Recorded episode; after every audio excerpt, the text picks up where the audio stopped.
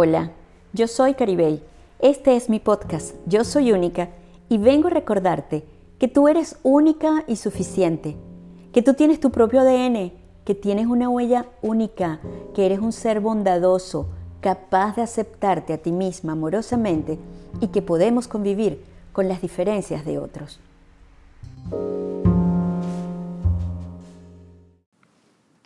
Mi querida audiencia, Aquí vamos creciendo juntos con este sexto episodio. En esta ocasión, escucharemos hablar a la venezolana Jocelyn Quintero. Todo cuanto hablamos en esta oportunidad es poco ante la cantidad de información que ella tiene para compartir. Si desean, pueden revisar abajo en la descripción, comentarios, para que encuentren los enlaces que los dirige a las redes, páginas y libros de Jocelyn.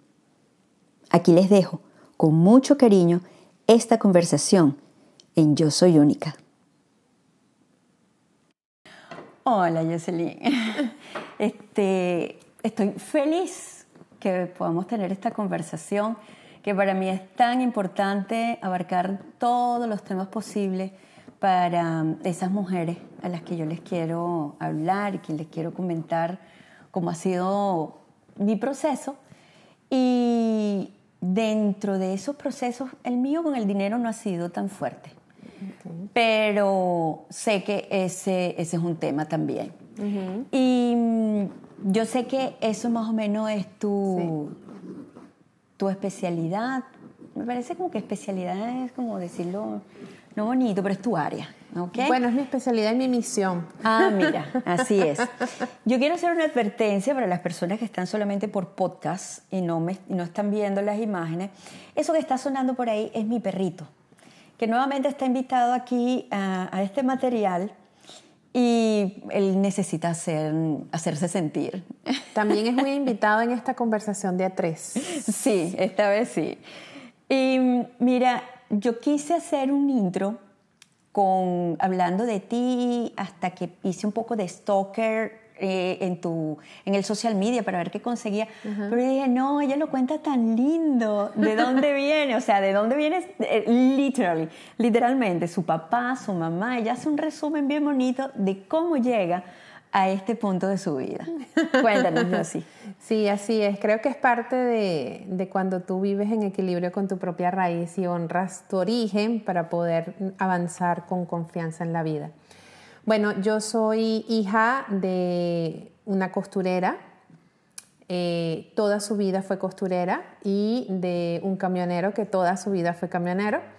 Ellos, eh, pues bueno, ellos se asentaron en, uno de los, el segundo barrio más pobre, entre comillas, porque eso es un concepto que yo, yo lo tengo reordenado, más pobre de Caracas, de los Flores de Katia.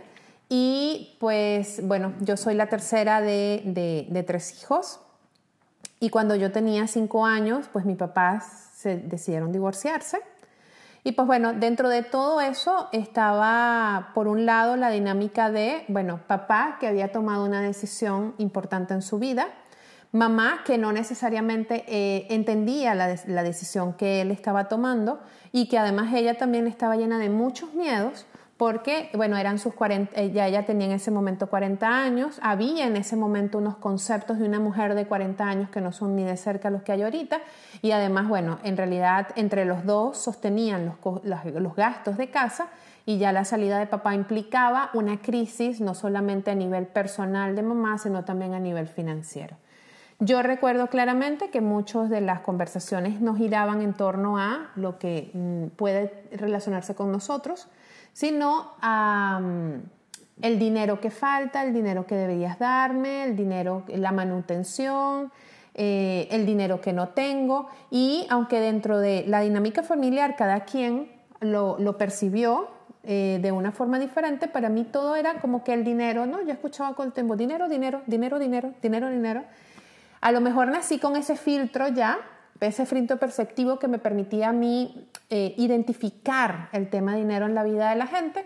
Y a partir de ese momento yo dije, oye, mira, pienso que el dinero tiene un rol importante en la vida de la gente. Eh, me di cuenta muy chiquita que la gente aparentemente se casa por amor, pero cuando se divorcia es, por dinero. Y, dije, pues bueno, yo siento que este tema es importante para tocarlo en mi vida. Ese momento lo pensé, de hecho en ese momento yo dije, yo quiero de grande aprender a manejar el dinero, porque no quiero que estas cosas me pasen, no quiero que el dinero me haga sufrir, ni tampoco yo quiero estar o no estar con alguien por dinero. Y bueno, y la vida me fue llevando por, por esos caminos. De hecho, yo desde muy niña ya yo vendía cosas, ya yo vendía en el colegio, ya yo había aprendido cosas interesantes con las ventas que hoy en día se lo escucho a estos gurús y digo, pero si esto yo lo hacía de niña. Imagínate qué interesante. Y a los 16 años, saliendo yo ya del liceo de secundaria, yo me hice, me saqué el bachillerato en administración yo entré a trabajar en la banca corporativa de uno de los bancos más importantes de Venezuela, en la banca corporativa donde además era donde se movía todo lo que es el flujo de caja de las empresas, cuando las empresas tenían un corto de flujo de caja, ese era el lugar donde pedían los créditos. Y yo desde ese momento, ya yo a los 16 años, ya yo estaba metida en un mundo donde habían ceros, dinero, dígitos, créditos. Eh, y después de eso, bueno, me estudié eh, un año inglés, de hecho lo estudiaba los mediodías. Luego un año después em, entré a la Universidad Central de Venezuela, me gradué de administradora. Luego me convertí en tutora de, finanzas porque fue la materia, era una materia filtro que yo había entendido perfectamente. Luego hice un posgrado de finanzas. Luego me convertí en consultor financiero de un sistema llamado SAP, que es el que utilizan las empresas multinacionales especialista, eh, me certifiqué en finanzas y en costos, eh, manejando el sistema. Y pues bueno, eh, la vida me ha llevado por un sinfín donde mm, el, el, dinero va a todas, o sea, donde voy, todo lo que hago tiene que ver con dinero.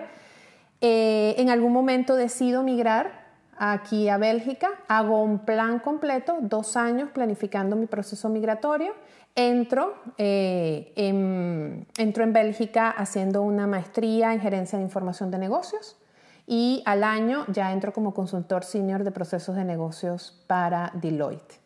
Entonces, en ese momento, no fue sino hasta ese momento que me di cuenta que había cosas bien interesantes dentro de mi camino. Por ejemplo, ese brinco directo desde los Flores de Katia hasta Brujas en Bélgica, el darme cuenta que estaba en un contexto diferente, llegué a un país desarrollado por la puerta grande y con mis propios recursos y sentí en ese momento que yo podía ser una, una cara visible de lo que puede ser posible cuando nosotros tomamos las decisiones correctas, congruentes y además tenemos un plan marcado que no es rígido, pero que nos permite a nosotros eh, avanzar.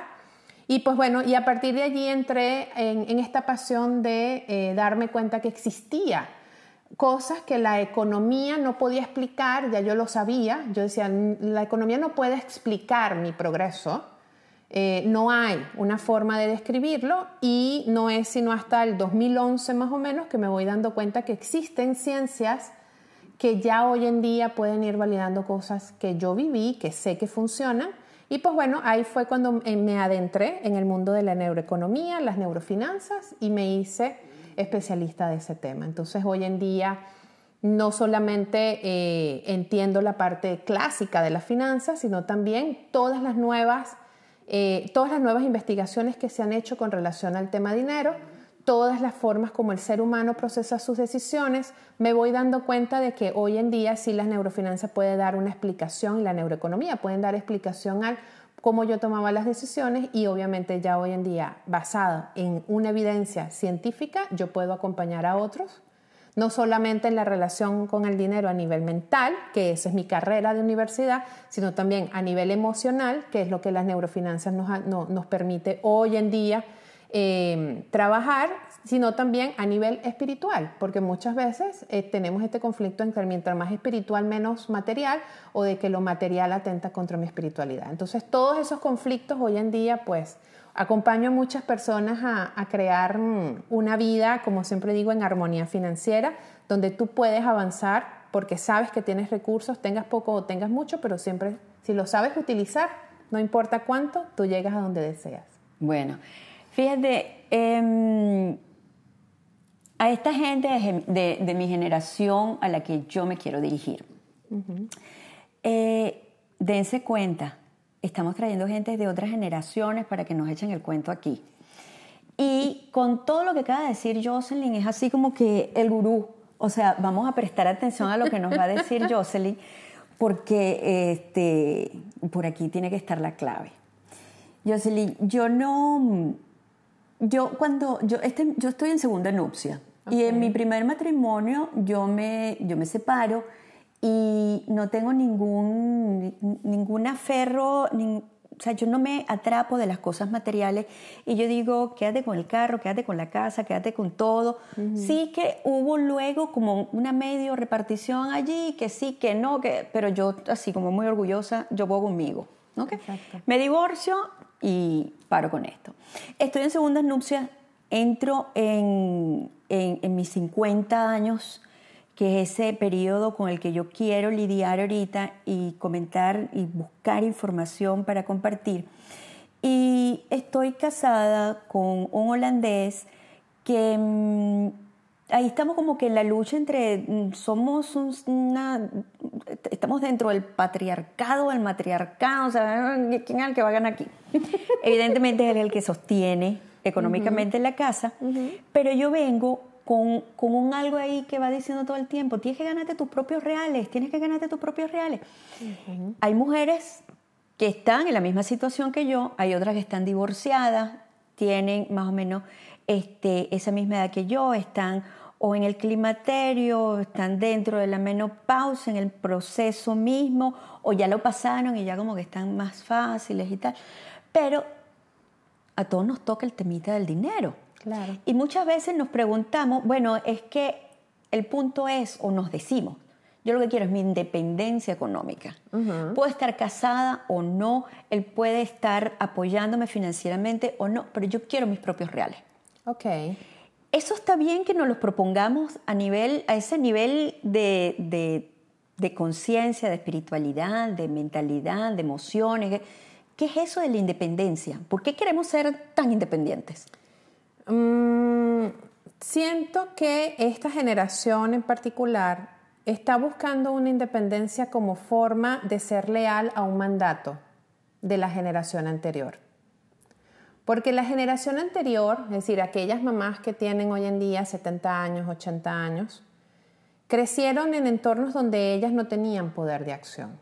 Y no tenían poder de acción porque ellas estaban dedicadas a casa. Entonces, esas mamás fueron las que prepararon a esta generación y decirle, usted primero muerta, pero no dependiente, porque no vas a pasar por lo que pasé yo. Entonces, eso luego se te va convirtiendo en una lealtad que tú dices, no sé por qué, pero aunque yo tengo y estoy tranquila eh, económicamente, tengo una intranquilidad interna que no me deja vivir y no me deja disfrutar de lo que está. ¿Sí? ¿Por qué? Porque si en este momento estoy tan tranquila? Porque siento que no es, hay es como que una parte dice, es que esto como que no está tan bien, ¿no? O sea, hay algo que tiene que estar mal. Y dentro de este proceso no nos vamos dando cuenta que en realidad lo que estamos es atendiendo a un mandato. En teoría, ¿cómo sabes tú que tú estuvieras en paz? Porque puedes tanto disfrutar lo que está ahorita como disfrutar lo que estás creando tú. Si tu sentido de disfrute y de plenitud no está asociado de que si esto es de él o esto es mío, porque no lo estás luchando, lo estás fluyendo, lo estás disfrutando, está allí y lo recibes porque es parte de lo que está disponible.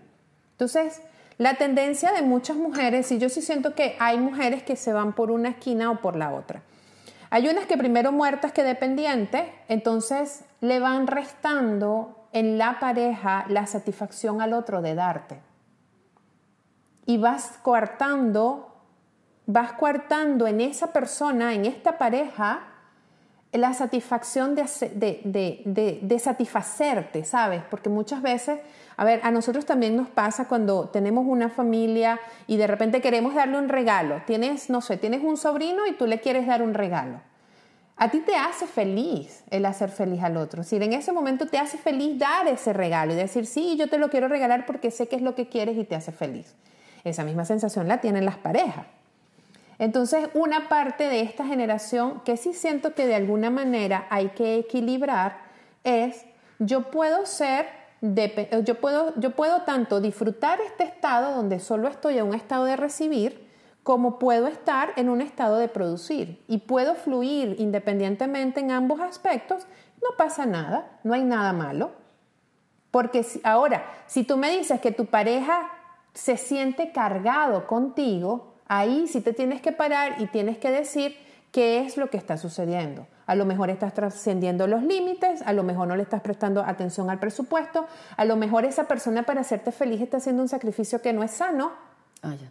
¿Ves? Entonces ahí sí es donde voy viendo a la otra persona y digo, ¿cómo se siente la persona con esto? ¿Lo está viendo como un regalo o lo está viendo como una carga? ¿Cómo, cómo, cómo es esto? Y entonces evidentemente ahí es donde tú lo vas equilibrando. Existe eso, existe lo que vivimos con la lucha, primero muerta que dependiente, que no se dejan sostener cuando están en procesos de transición. Y fíjate que aquí hay algo que yo he ido, he ido observando a través del tiempo. Cuando las mujeres estamos en un proceso de transición, estamos como otra vez en un proceso de parto, nos estamos pariendo a nosotras mismas y estamos en un proceso donde lo, donde, donde lo mejor es ser sostenidas, porque no estamos claras, no sabemos qué es lo que queremos hacer, estamos en medio de una crisis, nos estamos reinventando, o sea, lo que sea, pero está bien ser sostenidas y hay que recibirlo porque es parte de lo que nos permite a nosotros estar tranquilos para lo que viene después.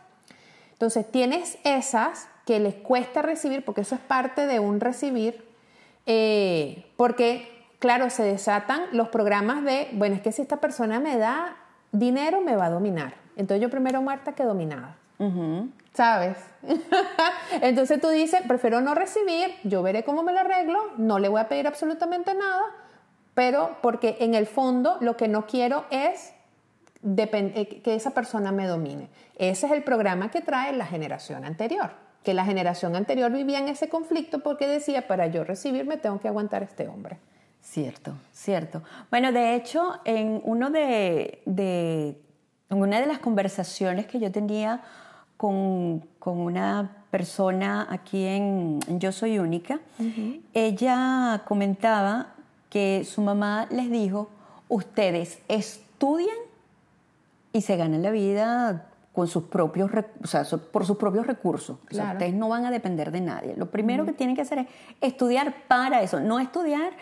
Eh, tal vez también se lo dijo, pero parece ser que el mensaje que mejor quedó grabado fue estudie para que se mantenga. Claro. Porque no tiene que depender de otro. No estudie para que se intruya, para que lo disfrute, para que haga algo que le satisfaga en su vida. Exacto. Y otra cosa que yo recuerdo también, cuando, ¿sabes? Ese periodo donde estás metiendo eh, las opciones en la universidad de lo que quieres estudiar bueno, yo no tenía promedio para comunicación social y yo decía, bueno, y si me meto por literatura, por filosofía, arte, yo decía, arte, vas a estudiar arte, con artes no se gana, los artistas no ganan dinero, así que no estudié. Yo, ay, bueno, ¿verdad? Yo no estudié arte. Claro. Y, y, y, lo que se me da mejor a mí en la vida es trabajar con mis manos. Claro. Es lo mejor que se me da. Pero bueno, ya eso, ya eso teniéndolo consciente, ya lo puedo trabajar, ya voy a hacer, ya sé qué puedo hacer por allí, para que si eso es algo que me puede generar dinero, seguramente lo voy a hacer desde la diversión. Claro. Es que realmente, fíjate, sí existe esta creencia de que tú como artista no ganas dinero. Y que es eh, falso, de paso. Claro, es que es una creencia, es una creencia. Y que esa creencia tiende a ese momento histórico. Es decir, estamos hablando, no sé, de los años 80 probablemente, 90.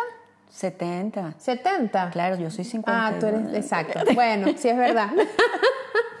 70 estaba yo naciendo. Sí, de hecho, ese, esa era la forma, o sea, fíjate también este, este tema, ¿qué es éxito? O sea, lo que era éxito hace 50 años no es éxito ahorita. Entonces, el éxito, y esto forma parte de los, de los programas genéticos que nos vamos transmitiendo de generación en generación. Uno de los temas dentro de los padres cuando aconsejan a los hijos es que están aconsejando, dándoles consejos de lo que ellos hubiesen decidido hacer cuando ellos eran jóvenes. Ellos no están tomando en cuenta tu situación en este momento para darte un consejo correcto. Entonces muchas veces, y eso también forma parte de psicología, hay muchos padres que se autorrealizan a través de sus hijos. Entonces yo te voy a dar a ti lo que yo nunca tuve. En realidad no tiene nada que ver. Es decir, más bien, yo me voy a dar a mí lo que yo nunca tuve para que tú aprendas a darte a ti lo que tú quieras. Esa sería la mejor manera. Esa sería la mejor manera. Entonces, eso también ha sido algo que, bueno, que obviamente hace 50 años pues no existía, eso, eso no eran temas que se tocaban, lo importante era trabajar para ganar mucho dinero y en ese momento quienes escalaban o quienes tenían una vida de calidad eran las personas que tenían una carrera universitaria. A mí también mi mamá me lo dijo. Mi mamá me dijo, usted estudia, y creo que me lo decía como que cada semana, cada vez que mi mamá le, daba como que le generaba alguna rabia o alguna cosa, me lo repetía, me decía, tú estudias para que a ti nunca nadie te humille como me, como me humillaron a mí, para que a ti nunca nadie te trate como me trataron a mí, y que si el día de mañana tú te divorcias, tú no tengas que pasar por lo que pasé yo. Entonces, fíjate, al final, ese es un consejo en apariencia, pero en el fondo es, te voy a preparar para que tú seas una emancipación de mí misma. Ya. Es decir, te trabajo, te, preparo a ti para liberarme a mí misma a través de ti. Sí. Es que hay tantas cosas que, que mm, involuntariamente, desde el amor de padres, nos dijeron que se quedaron ahí como que guardadas y es una cosa que tú no sabes decodificar, hasta que viene un experto y te va diciendo y te va abriendo los ojos y más o menos eso es lo que tenemos ahorita. sí. hay, una, hay una frase también de, prepárate para que seas alguien. O sea, prepárate si tú no para estudias, que seas alguien en la vida. Si tú no estudias, o sea, no eres, no eres nadie. nadie. Bueno, ese es fuerte. Bueno, tú y yo tenemos la suerte de haber sido leal a, esa, a ese mandato y de hoy en día lo único que tenemos que es soltar ciertas cosas que no van con nosotros. Por ejemplo, como tú dices, yo quería, a mí yo me sentía cómoda con esta carrera, pero tenía que estudiar esta porque esta era la que se suponía que me iba a dar una calidad de vida. Bueno, no tienes idea de lo que es trabajar con gente que nunca pudo estudiar. O sea, el nivel, el nivel de autosaboteo que estas personas van experimentando en todas y cada una de las cosas que empiezan, empiezan cosas, no las terminan, dejan todo por la mitad, automáticamente todo el tiempo se dicen yo no soy nadie, yo no soy nadie, yo no soy nadie. Les cuesta mostrarse, les cuesta crear, les cuesta arrancar iniciativas porque el programa que tienen inmerso es, es que yo no estudié y yo no soy nadie. ¿Quién, quién me va a creer a mí yo que nunca estudié? Como que sí, tiene algo que ver. Y además está lo otro, como que si yo, el hecho de que yo no haya estudiado en ese momento, me dio automáticamente una etiqueta para no estudiar más para nunca. no estudiar más nunca. O sea. Eh, y ese, esos ese trabajo es un poco más fuerte porque esas personas suelen sabotearse. Y fíjate que una de las cosas que también en, en mi entorno yo lo veía mucho, eh, estudiar te saca de la pobreza. Ajá. Esa, esa, era, esa era un parte de mi programa. Era, tú tienes que estudiar para que, para, porque estudiar te saca de la pobreza. Pero es que yo conozco gente que tiene hasta doctorado y vive mal vive. ¿Sabes? O sea, eso es como que... Y conozco gente que nunca estudió, pero que sacó adelante empresas, negocios, aprendió un montón y le está yendo súper bien. Entonces, muchas veces sí eh, generamos en, nuestros, en nuestro propio entorno y de la manera más amorosa este, este te preparo para la vida cuando en realidad te estoy preparando para luchar la vida, no para disfrutar la vida. Y aquí hay otra cosa importante, que esto sí es, es típico de neurociencia y a las mamás no les gusta cuando yo se los cuento, pero siempre lo saco. Fíjate, la relación de una madre con un hijo es, toda madre está desarrollada biológicamente para la sobrevivencia de su hijo. Es decir, el trabajo biológico de mamá es que su hijo viva. Es decir, es garantizar la vida de, ese, de, esa, de esa personita que llega a través de ella. No es de ella, llega a través de ella. ¿Qué pasa? Todos los consejos que mamá, que mamá siempre va a dar van a estar orientados en ayudarte a garantizar tu sobrevivencia.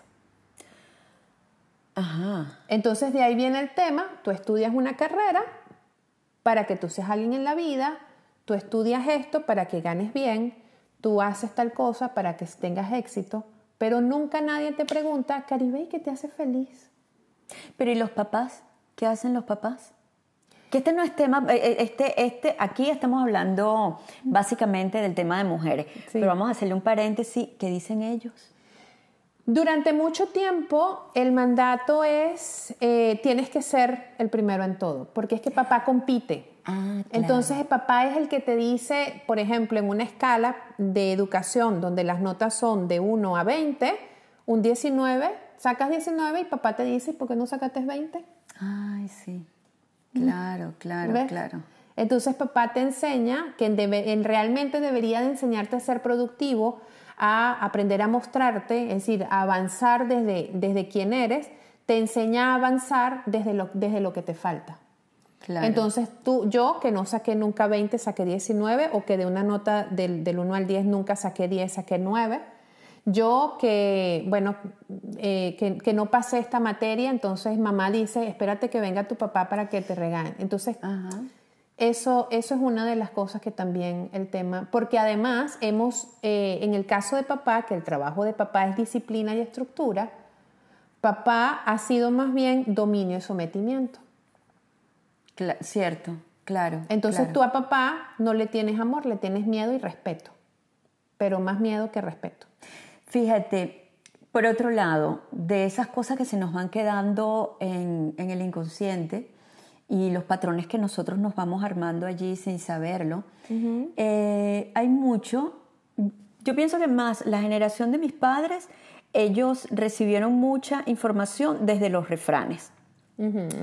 Pero nosotros recibimos partes de refranes y partes de creencias y dentro de los cuales hay frases como Em, con qué se sienta la cucaracha, eh, hay que arroparse hasta donde llegue la cobija, eh, los ricos están contados, pero hay un montón, pero un montón, que nos condicionan eh, el, fluir emocionalmente y metálicamente fácil por la vida. Así es. ¿Y qué hace uno con toda esa información? ¿Cómo, me la arranco? Fíjate, aquí hay un sesgo cognitivo eh, que se llama tendencia confirmatoria. ¿Qué es una tendencia confirmatoria? Una tendencia confirmatoria es una, llamémosle una trampa de la mente de confirmar aquello que tú aceptas como verdad. ¿Ok? Entonces, no sé, vamos a poner un ejemplo. Los ricos están completos. Tú de niña te decían, Caribe, los ricos están completos. Tú eso, como era una información que venía de mamá y de papá, es verdad absoluta. Eso no se discute. Porque además, tú vienes, que, vienes de, Las generaciones actualmente son un poco más abiertas a la argumentación, ¿no? Pero nosotros venimos de una, de una generación donde lo que decía mamá y lo que decían papá era verdad absoluta.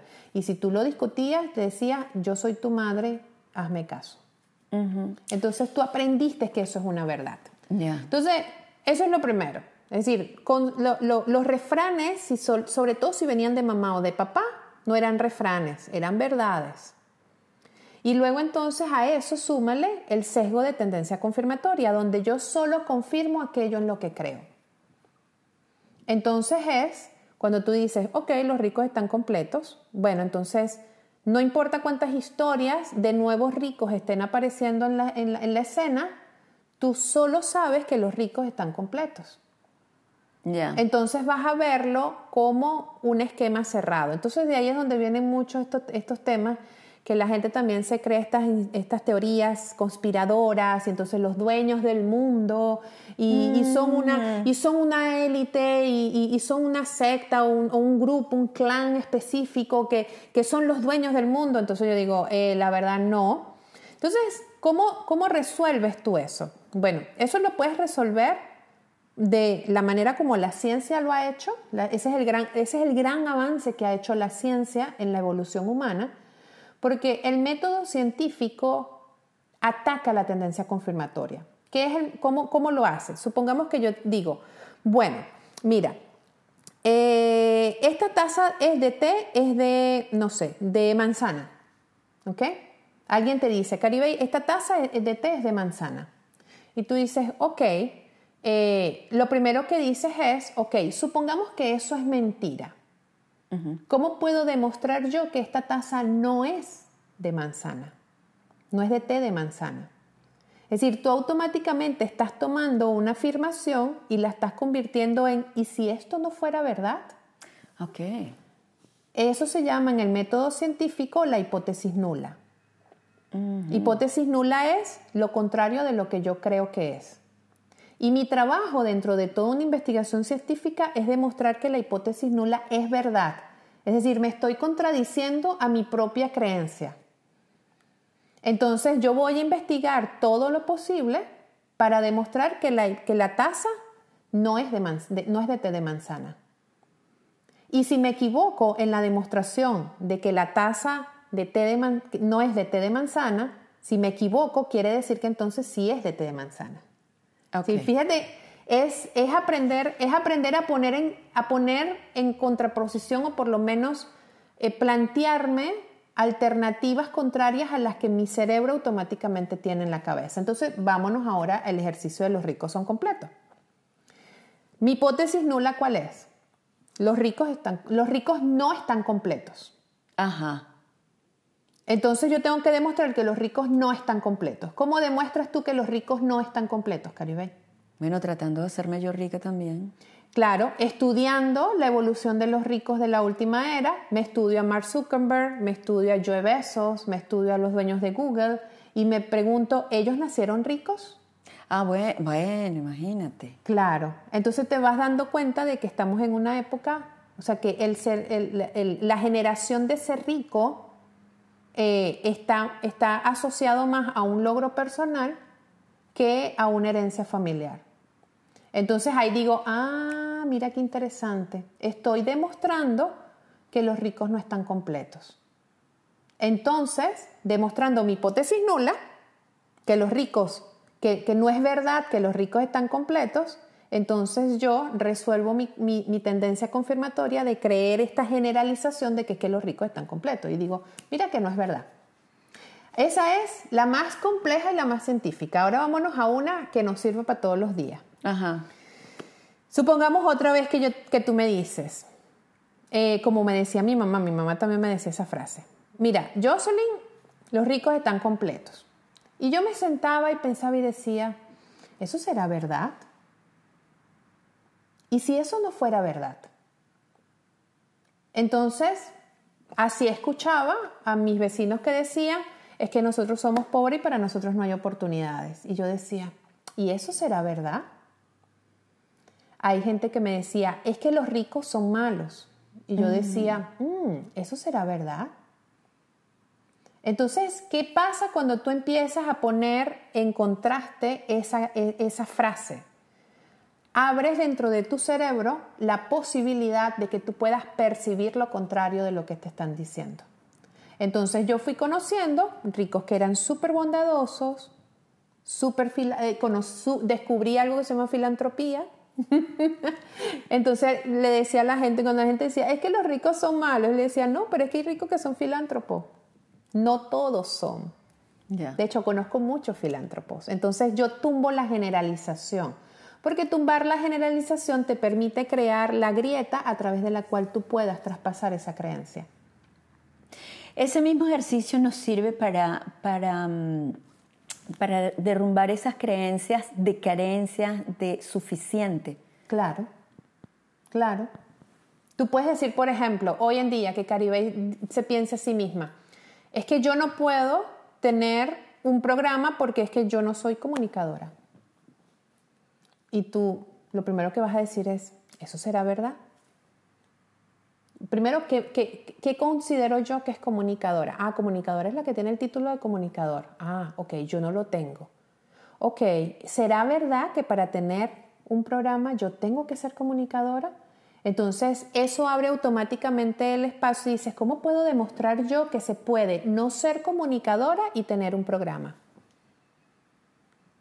Abriste la grieta y dices, me voy a dedicar a investigar quienes pueden no ser comunicadoras, pero tener sus propios programas. Y eso se te convierte en tu tarea hacer. Entonces dices, por ejemplo, hay mujeres como Marta de Baile, que está en México, que ella no es comunicadora. Creo que es mercadóloga, si no me equivoco. Y tiene uno de los medios más conocidos dentro de México. Eso quiere decir que cuando, o sea, a través de la neurociencia podemos eh, conseguir muchas respuestas de nuestras limitaciones económicas y financieras y la manera como nos relacionamos con el dinero. Sí, porque una de las cosas, fíjate, ¿cuál ha sido realmente el aporte y esto que llamamos hoy en día neurofinanzas? Mira, esto que llamamos hoy en día neurofinanzas, antes era solamente una ciencia que era hija de la economía. Finanzas y economías iban por la misma línea. La economía era como lo macro y las finanzas era la forma como nosotros intercambiábamos capital. ¿Qué pasa? Esa era una, una ciencia que es netamente económica y por ser económica es netamente numérica. Entonces, ¿qué se mide dentro de las finanzas tradicionales? Todo aquello que es susceptible de ser medido. Entonces yo puedo medir el dinero, las ganancias, tasa de interés, eh, y el tiempo, que también forma parte de variables importantes en la finanza. De hecho, toda finanza entra, todo lo que nosotros vemos en finanzas entra en un solo concepto que se llama el valor del dinero en el tiempo, que te dice la cantidad de dinero que tú tienes hoy a través del tiempo puesta con una tasa de interés te va a generar X ganancia. Y es una fórmula. Entonces, ¿qué, ¿qué variables tienes? Tienes tasa de interés, tienes tiempo y tienes dinero. Si falta alguna de esas tres, finanzas no tiene cabida. Ok. ¿Ok? Ajá. ¿Qué pasa después de esto? Bueno, nosotros teníamos la, evolución de la ciencia económica, que es una, una joven ciencia que ya está en decadencia. es importante contarlo. Eh, la, la, joven economía se convirtió más bien en una, una sofisticación de teorías expresadas en números o el uso de pasado para tratar de predecir el futuro. Por ejemplo, si yo quiero saber cómo invertir en una acción, yo generalmente veo un gráfico que me diga cómo se ha ido comportando esa acción durante el último año, los últimos dos años, los últimos cinco años. Y tu asesor financiero te dice, bueno, mira, esta, esta, esta acción ha tenido un desempeño durante los últimos cinco años de tal. Proyectamos y decimos, esto debe estar más o menos en tal parte. Pero es una proyección. Ese negocio se puede quebrar mañana. ¿Sabes? Porque es que estamos utilizando, y esta es la limitación que tiene, que tiene economía, y que me perdonen los economistas, la gran limitación que tiene la economía es que utilizamos el pasado para tratar de predecir el futuro. Okay. Y ese, en esencia, ya es una falla, porque lo único que estamos haciendo es tratar de reproducir el pasado. Es como cuando la gente me dice, es que a mí me gustaría que mi, que mi país fuera como fue hace 20 años. Les digo, está muy bien, pero lo único que me estás queriendo decir es que dentro de 20 años quieres estar como estás ahorita. Porque te estás trayendo los 20 años de atrás para hoy, entonces estás moviendo lo, eh, de ahorita, lo estás moviendo 20 años adelante. Wow, no hay cambio.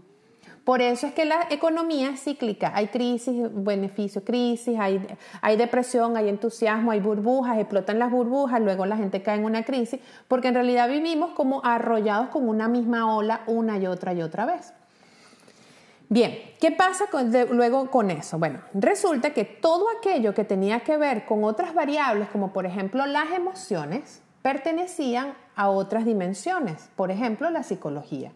La psicología nos ayudaba a nosotros a entender comportamientos y esos comportamientos eran bajo observación, no había necesariamente algo científico, después se, después se, normalizaban las observaciones y se convertían en variables, es decir, al final le metíamos números, pero existían variables que no podían entrar dentro de la ecuación, como por ejemplo las emociones. Eh, y todo lo que tenía que ver por emociones se iba por psicología y todo lo que tenía que ver por, eh, por dinero se iba por economía. Entonces eran como dos cosas que no tenían nada que ver con la otra.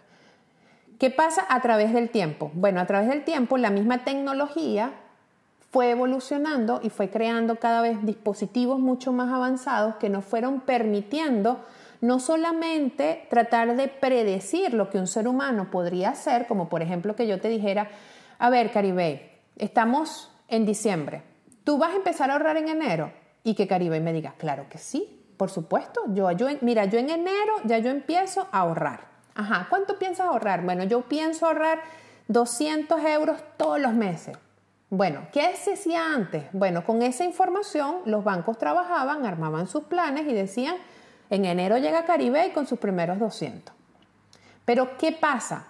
Una de las grandes fallas, que era lo que tenía la economía y que por el otro lado la psicología no podía hacer mucho, era que una cosa es lo que tú dices y otra es la que haces. Ok, claro. ¿Ves? Entonces ahí fue donde se empezó a ver que había una brecha muy grande a nivel de ciencia que decía ¿Cómo, puedo yo, ¿Cómo podemos nosotros desarrollar una tecnología que nos permita realmente entender lo que va a hacer Caribey y no lo que nos está diciendo? Porque a lo mejor no lo está diciendo para complacernos, o para quedar bien parada, o para que digamos, wow, sí, qué, qué comprometida Caribey, ¿sabes? Esa brecha la fue cerrando la tecnología a través de todos los dispositivos de imágenes y de visualización del cerebro en tiempo real. Es decir, que dentro de este abismo se metió de por medio la neurociencia. Y la neurociencia, a través de que fueron desarrollando dispositivos cada vez más sofisticados que nos permitían ver el cerebro en pleno acción, es decir, el pensamiento que antes era hasta filosófico, el pensamiento, ¿cómo, el ¿cómo nosotros podemos medir el pensamiento de Caribe? Bueno, la neurociencia dijo, mira, ¿sabes qué? Hoy en día sí lo podemos saber. Podemos saber cuando Caribey está pensando en ahorrar qué partes de su cerebro se están activando y si realmente esas partes del cerebro que se están activando están relacionadas con el comportamiento de ahorrar. Y entonces la neurociencia nos, nos ayudó a ver la congruencia que hay dentro de ti. No, qué interesante. O sea, yo me siento así como que, yes, ganamos, ganamos, ganamos. Ganamos. Así es. Porque Claro, eh, también al principio me refería a neurociencia en lugar de hablar de neurofinanzas, que claro, Exacto. Y entonces veo ahora como que, ¿y en qué momento se le ocurre a la gente de finanzas y de economía decir, bueno, vamos a meterle el neuro aquí a la cuestión? Sí. Porque de verdad que esto soluciona muchísimo. Claro, porque fíjate, la psicología eh, una de las primeras cosas, o sea, uno de los primeros caminos por los que se pudo ir fue una parte que inicialmente se llamaba psicología financiera, que era cómo entender cómo nosotros decidíamos y estas cosas, pero todavía era a partir de observación. No había una data que me permitiera ver el, proceso en acción. Eh, por ejemplo, la adicción a las compras se manejaba desde la psicología financiera. Mm. Em, luego de esto, se fue, esto creó una nueva rama que se llamó economía del comportamiento donde entonces podíamos ver, hacer unos estudios un poquito más profundos con la forma como nosotros tomábamos decisiones. Entonces muchos de sesgos cognitivos fueron apareciendo a partir de allí.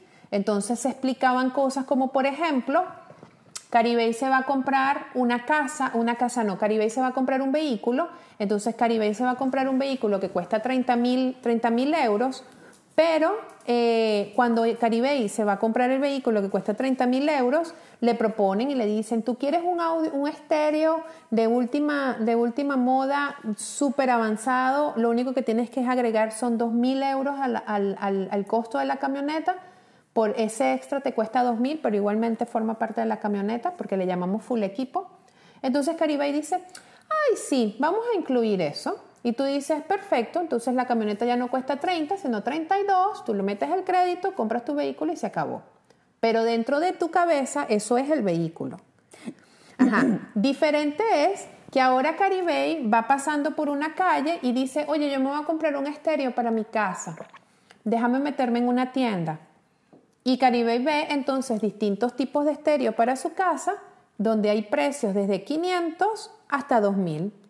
Y Caribe ve el de 2000 y dice, no, yo no voy a comprar eso para la casa, eso es muy caro. Y la pregunta es, ¿qué te hace pensar que el estéreo para tu vehículo es, menos es más barato que el estéreo que vas a comprar para tu casa? Son los mismos 2000, pero le asignamos valores diferentes porque tienen contextos diferentes. Eso, esos son el tipo de cosas que estudia la economía del comportamiento, cómo nosotros tomamos decisiones y cómo nos hacemos trampa nosotros mismos para justificar compras innecesarias. O darle o, el hecho de estar ciego ante contextos por el hecho de que están o en un lugar diferente o los patrones de comparación que estamos utilizando no son los correctos, porque el full equipo dentro de tu camioneta tú lo estás comparando con respecto a la versión básica de la camioneta. Ahora, lo que yo estoy viendo es que esta ciencia está, estaba más aplicada a mm, utilizar estos recursos para mm, optimizar ventas. Y ahora lo estoy viendo eh, como una ayuda personal para que sepas cómo, eh, por decirlo en cotidiano, cómo estirar el dinero, cómo hacerlo rendir, cómo optimizarlo, ¿ya? Sí, sí, porque fíjate, Economía del Comportamiento hacía estas, estas, estas investigaciones. Entonces, por ejemplo, cosas que se fueron, que se fueron que determinando en economía del comportamiento era, bueno, eso que te explico que se llama técnicamente contabilidad mental, eh, las trampas en contabilidad mental que nos hacemos, eh, el cómo nosotros inclusive eh, consideramos justo o no justo la repartición de recursos dependiendo del contexto en el que estemos, eso también. La confianza, la honestidad, todo eso eh, lo estudiaba la economía del comportamiento. Pero evidentemente todavía sigue seguía siendo una rama de la, de la psicología apalancada sobre economía. Pero todavía no era neurociencia, porque era, yo espero, o sea, era un experimento donde yo espero cierto comportamiento, hacemos el experimento, analizamos el comportamiento y llegamos a, conclusiones. Eso es psicología. Eso todavía no es Todavía no me dice si eso es así. ¿Qué pasa? Bueno, en, el mismo momento en el que la neurociencia entra en el escenario y aparecen, no sé, están por ejemplo los dispositivos de eh, los análisis PET, que son, que son los eh, eh, positrones para estudio del cerebro, donde se va viendo la, actividad cerebral en tiempo real en función de los disparos de oxígeno, de la carga de oxígeno que hay dentro del cerebro, porque las, las, partes del cerebro que requieren más actividad en ese momento en particular se cargan más de oxígeno, entonces se podía saber cuáles eran las áreas que tenían más actividad ante una decisión. Ah. Esa es una de tantas. Sí. Eh, entonces, Tantas, eh, eh, esa como otros dispositivos se fueron haciendo, entonces los de economía del comportamiento dijeron, wow, qué interesante. Y si nosotros esas cosas que antes hacíamos, imaginábamos y luego medíamos, en lugar de observarlos, los metemos en una máquina de esta y vamos viendo la actividad neuronal, eh, podremos saber si esta cómo esta persona está, está tomando decisiones en tiempo real, cosa que antes no se podía. Entonces, evidentemente ahí es donde aparece la neuroeconomía, que es esa, esa, actividad interdisciplinaria entre la economía, las leyes de la economía, con todas sus teorías, ahora no es que nos las vamos a imaginar o las vamos a proyectar, ahora vamos a meterla en tiempo real con seres humanos en ese momento para ver exactamente si lo que la economía eh, predice realmente se cumple o no se cumple.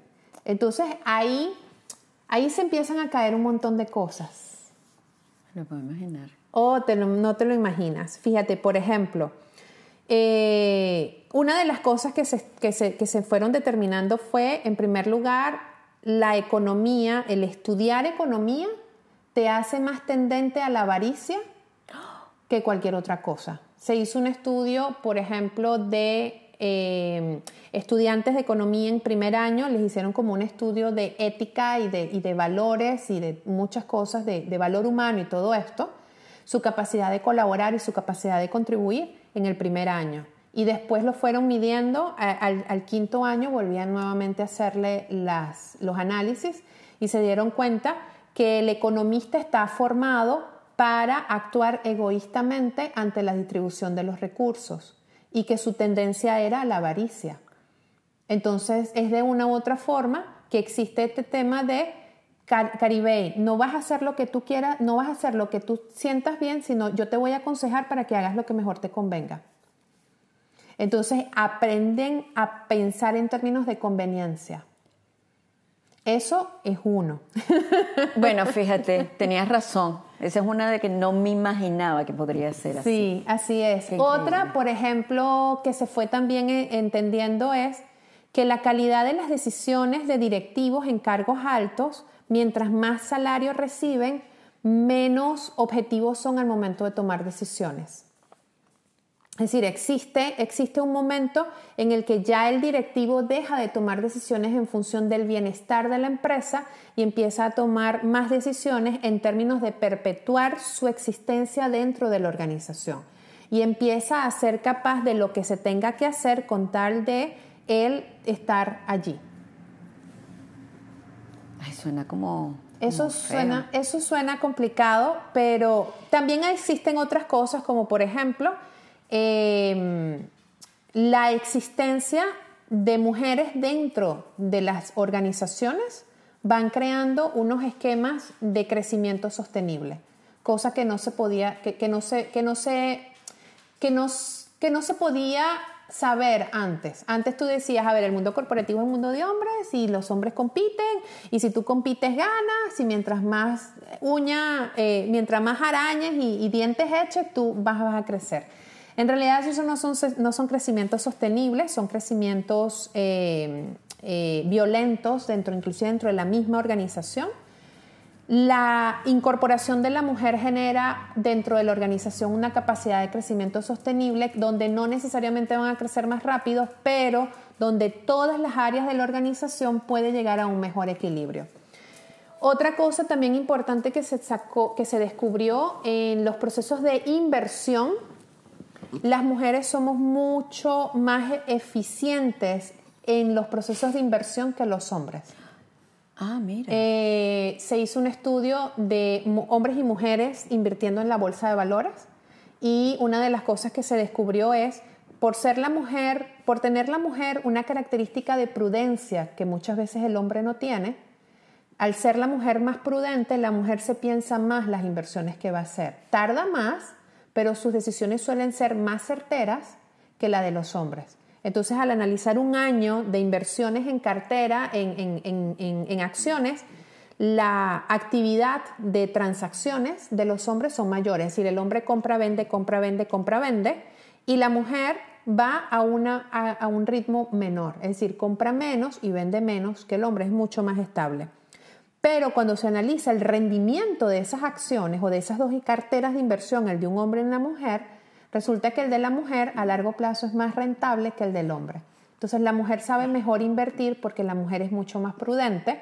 La mujer mm, por carecer o por tener menos, menos carga de testosterona que el hombre es menos agresiva, es mucho más conciliadora, es mucho más calmada al momento de tomar las decisiones y además está mucho más conectada consigo misma y con lo que quiere y además sus decisiones suelen ser menos arriesgadas, evidentemente, pero a largo plazo son mucho más rentables. Entonces, la incorporación de la mujer en el mundo financiero es muy importante. No porque la mujer tenga que ser tan independiente, sino porque es que la, ausencia de la mujer en el mundo financiero está, es parte del desequilibrio que hay. Claro, ahora fíjate una cosa. Yo veo mucho, eh, no en el área financiera específicamente, no en el área corporativa, eh, la mujer compitiendo con su mismo género, mujeres compitiendo con mujeres. Eh, también escuché en una ocasión en un podcast de, mm, de Erika de la Vega, tenía una invitada donde ella comentaba que habían hecho una planificación dentro de una reunión de negocios donde las mujeres empezaban a apoyarse entre ellas porque podría pasar, llegó a pasar situaciones donde esta mujer comentaba una buena idea, eh, dentro de la reunión nadie le prestaba atención a la buena idea, la robaba un hombre y otro hombre lo apoyaba y decía, la idea de este hombre, que es muy buena, eso lo vamos a tomar acción de eso. Así que ellas se pusieron de acuerdo y en apoyarse, en decir, la próxima vez que tú hables y tengas una buena idea, vamos a decir, fulanita de tal tuvo esta buena idea, vamos a trabajar en función de esa buena idea, si les parece, y si otro quiere llevarse el crédito. Es decir, esa es la idea de darse ese apoyo. Pero ¿es real eso dentro del mundo corporativo, las mujeres apoyándose o realmente están en competencia? Bueno, fíjate, el mundo corporativo es un mundo de competencia. Eso es lo primero que tenemos que saber bien justificado bajo los, procesos y, de la manera como lo quieran argumentar, pero en realidad es un estado de competencia. De hecho, el mundo corporativo es un mundo de estrés. Las enfermedades ocupacionales, estrés es una de las primeras. Eh, no es un lugar de conciliación, de armonía ni de tranquilidad. De hecho, eso está visto como un antivalor. La expresión de las emociones dentro de un mundo corporativo está visto como una debilidad también. Entonces, no es un entorno femenino. Esto es lo primero que hay que saber. ¿Qué ha pasado? Eh, la mujer que hemos sido preparadas, tal como hablamos al comienzo, para no depender, para ser guerreras, para salir adelante, para no necesitar de nadie, todo eso, es, todo eso son mensajes masculinos, eh, porque la mujer no es así. Si la mujer no es cazadora, la mujer es agricultora. Entonces nosotras vivimos en en manada, como las, como las elefantas. Si somos exactamente de esa, de esa manera. ¿Qué pasa en el mundo corporativo? Fíjate, en el mundo corporativo las mujeres han tenido que negociar su feminidad para poder escalar, para subir la escala corporativa. Entonces, cuando tú te consigues a una mujer que sale adelante en, un entorno corporativo, te vas a dar cuenta de que es una mujer totalmente masculinizada es una mujer que es dominante, muy lejos de lo que es la feminidad. De hecho, ¿cómo, lucen las mujeres en el mundo corporativo? En pantalón, vestidas de negro, con traje, el cabello corto y zapato, y, zapato plano. Es así como tú ves a una directora de un área, a una gerente grande, a una gerente general poco maquillaje, sobre todo en Europa se ve muchísimo. Aquí yo, cuando yo empecé a trabajar en Deloitte, yo era realmente casi que un pavo real delante de todas ellas, porque todas estaban de cabello recogido, sin maquillaje, zapato plano, todas en pantalón, eh, y, no había ningún tipo de esa esencia y de esa gracia que es de mujer. Entonces, claro, además te creas una coraza de que tú eres más arrecha que las mismas, los mismos hombres. Entonces tú te terminaste convirtiendo en un hombre más hombre que los hombres que están dentro de la corporación para poder escalar. ¿Qué pasa? Una de las cosas que pasa con muchas mujeres en este, en este proceso es que son mujeres que empiezan a desarrollar eh, enfermedades como la esclerosis, porque es que es la esclerosis, es el entumecimiento de tu propio, de tu propio cuerpo. La fibromialgia. La fibromialgia, eh, los quistes a nivel de útero, eh, la, eh, además todo esto está genera, relacionado con el aumento de testosterona en la mujer. Claro, la mujer se cree tanto el ser la más guerrera y la más fuerte y la más dominante dentro del espacio que terminó convirtiéndose en un hombre. Entonces, esto por un lado y por el otro, entonces claro, esta mujer realmente no es femenina. Esta es una mujer masculinizada. ¿Ok? Si además de eso tú le sumas el hecho de que a lo mejor nos podemos poner todas de acuerdo, un poco de mujeres guerreras, que nadie nos controla ni nos domina y que nosotros vamos a, imponernos. Entonces, claro, por supuesto, somos una tribu de, amazonas, guerreras, una más arrecha que la otra, y estamos es compitiendo con el hombre, no estamos trabajando con el hombre. Y aquí hay un problema importante dentro de todo esto, que lo veo mucho en el tema del empoderamiento femenino, el ser una mujer, que eh, esto no puede ir en contra del hombre, porque estamos haciendo lo mismo que de tanto estamos criticando. Es decir, yo no puedo opacar la opinión del otro. Más bien el proceso está en qué me estoy creyendo yo cuando yo entro a una sala de junta. Y fíjate que esto fue una cosa que yo lo aprendí en mi propia experiencia, porque además siendo consultor, imagínate tú, yo, consultor financiero, trabajando con directores financieros y además recomendando y sugiriendo lo que se tiene que hacer, yo estaba en un, yo, yo, yo realmente he estado en entornos donde mi palabra prácticamente es la ley porque yo soy la experta. Y sí aprendí que hay muchas mujeres muy preparadas, pero que todavía no se sienten en esa no se sienten ellas mismas en ese estado de equilibrio con lo masculino, están todavía en la lucha con lo masculino. En yo soy más arrecha que tú, yo soy más inteligente que tú, yo tengo tantos títulos que tú. ¿Por qué tenemos que entrar en la lucha? Porque no podemos utilizar lo que sí se nos da natural, que es la colaboración, y a partir de allí crear un espacio donde, mira, sí, podemos ser competitivos de aquí para afuera si te da la gana, pero en este entorno somos colaborativos porque todos somos parte de lo mismo. Entonces nos apoyamos todos como somos. Y yo me fui dando cuenta porque en realidad yo nunca me he sentido en desventaja en el mundo corporativo. Jamás me sentí en desventaja. Es decir, yo más bien, una de las cosas que pasaba era que los hombres validaban mi palabra. De hecho, me hice consultor en función de eso. Es decir, los mismos hombres me validaban. Pero la primera que se lo creía era yo. Es decir, ah. yo nunca estuve en guerra con ellos. Ya. Éramos la misma manada.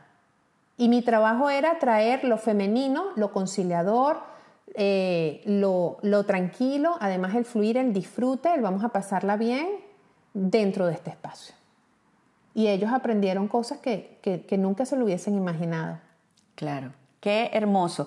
Mira, Jocelyn, em, el tiempo se nos va agotando oh, y yo estoy feliz de esta última parte que estás comentando porque es el cierre perfecto para validarnos y decir que la autoestima es bien importante en nosotros para sentirnos únicos, irrepetibles, individuales, eh, que tenemos cada quien su propio ADN y que desde nuestro ser es que podemos ser. Exacto. podemos conseguir la, la validación de afuera, pero primero haciéndola de nosotros mismos. Así es. Eso es eh, lo que el mensaje que yo quiero llevar y transmitir, que es que somos seres únicos, somos seres individuales. Y esa palabra me gusta, esa frase, que te la creas. Yo soy única. Y yo invito a las personas, estas mujeres que estuvieron aquí eh, escuchando y mirando este contenido, que lo vuelven a revisar, agarren papel y lápiz y tomen nota, porque de aquí hay tema para rato. Y la pueden conseguir a ella a través de armoniaf.com, que es la comunidad de riqueza consciente que nos, con lo que nosotros trabajamos. También me pueden buscar en las redes sociales, Jocelyn Quintero. Por ahí deben haber unas cuantas ponencias, conferencias a las que me han invitado y seguramente hay información por ahí rodando. Qué bueno, qué bueno. Bueno, sin más por los momentos, hasta el próximo episodio. Gracias, Jocelyn. Y un beso para ustedes. Chao. Chao.